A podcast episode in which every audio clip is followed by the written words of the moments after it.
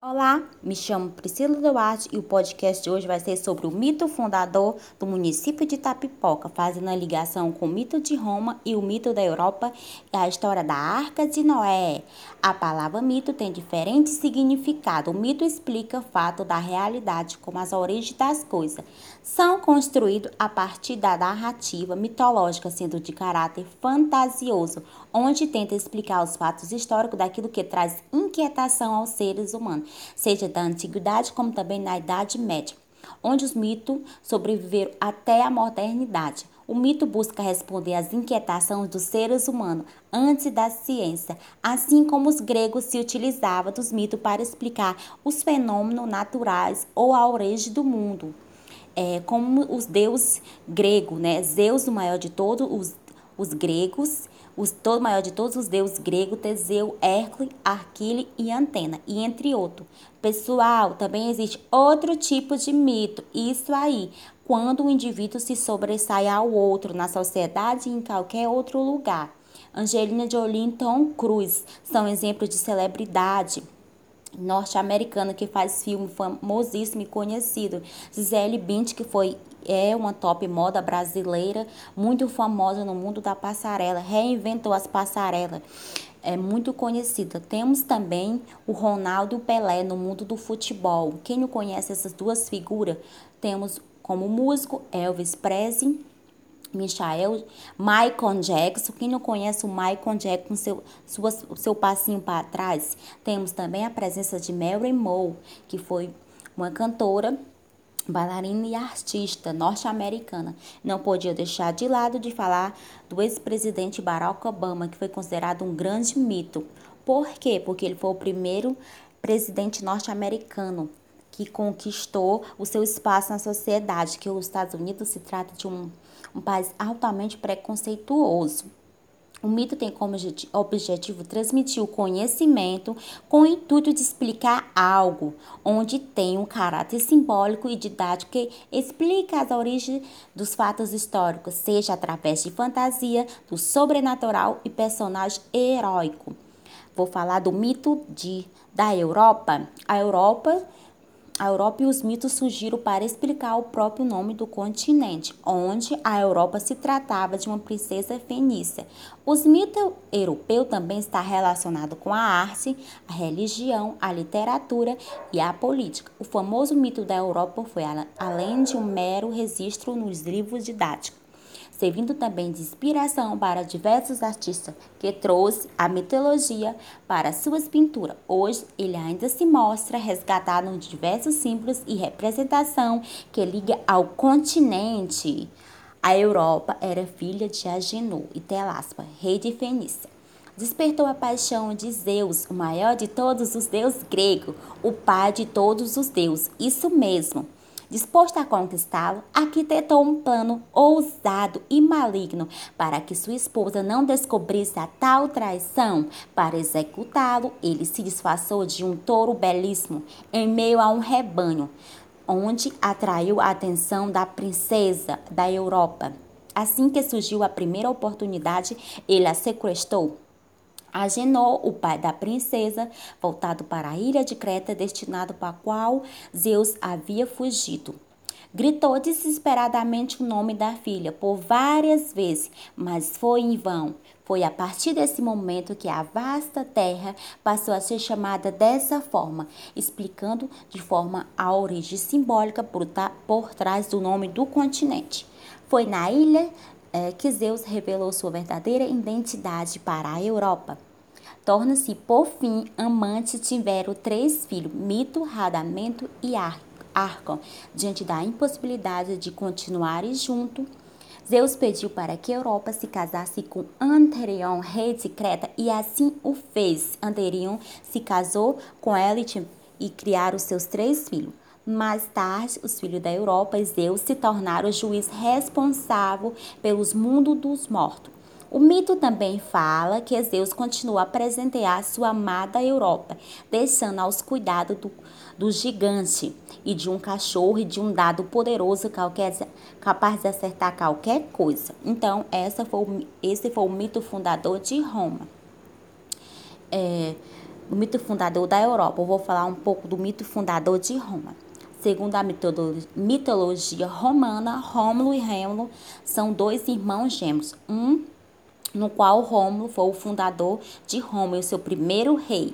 A cidade de Roma, que conhecemos hoje, é bastante diferente da cidade antiga, fundada há quase três milênios. Isso porque no período Roma não não representava somente uma cidade, mas também um estado poderosíssimo que fez de Roma um dos principais centros do mundo antigo. Por isso é, é desse época que conhecemos a, a famosa frase: todos os caminhos levam a Roma.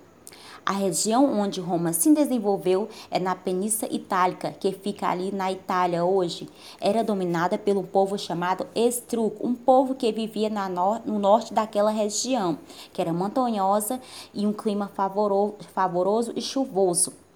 Roma é a palavra que designa não apenas de uma cidade, mas também de um estado, que inicialmente foi formada população, pela população indo-europeu especialmente os latinos e sabino que falavam o latim. O mito fundador de Roma é a lenda que conta a história dos dois irmãos gêmeos, Rômulo e Rêmulo. O Rômulo teria, teria sido o fundador de Roma e seu primeiro rei, embora a história da fundação de Roma seja marcada por conto e lenda, como dos irmãos gêmeos nutrido por uma lopa. Entende-se que a fundação de Roma representa não apenas uma cidade, mas também a conquista da Península Itálica. Roma, Roma representa força, poder, por isso que é contada com essa, através dessa lenda.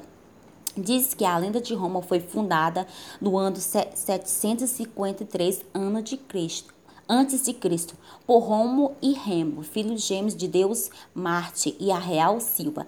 Ao nascer, os irmãos foram abandonados junto ao rio Tibre e salvo por uma loba, que amamentou e protegeu. Por, por fim, um pastor recolheu e lhe deu os nomes de Rômulo e Remo. Passado o tempo, passou o tempo, depois de uma discussão, Rêmulo matou Rômulo matou Rômulo e deu nome à cidade. A história, por fim, diz-nos que uma tribo de origem sabina e latina estabeleceu um povoado naquela região. Então, essa é a história poderosíssima de Roma. Agora eu vou falar sobre o mito fundador de Itapipoca, a lenda da pedra lascada. Diz os índios Tremebé que um dia, no tempo da Arca de Noé, o mar invadiu toda a região de Uruburetamba, onde fica o município de Tapipoca, e submergeu tudo, desde os índios até as aves do céu. Como não tinha onde pousar, acabaram se afogando. Depois de muito tempo, quando Deus fez uma nova aliança com os homens, as águas do mar voltaram para o seu leito natural e descobriram o vale da serra de Uruburetama, tal como é vista hoje uma parte das águas, no entanto, se transformou em pedra no mesmo instante em que Deus mostrou um arco-íris para Noé e caiu como uma estrela na serra de Uruburetama e se rachou no meio. Neste lugar, afirma os índios, surgiu a cidade de Itapipoca, que eles dizem que algumas sereias não tiveram tempo de fugir quando as águas do mar se transformou em pedra lascada e ficaram aprisionados dentro dela. Por fim, toda noite de lua cheia, eles escutam a sereia cantando a imagem, a imagem Imagina que as almas dos guerreiros valentes, quando morrem morre, morre numa guerra, também são estão dentro da pedra. É, daí, daí porque também danças e canta ao redor da pedra lascada. Mas um dia continua a lenda.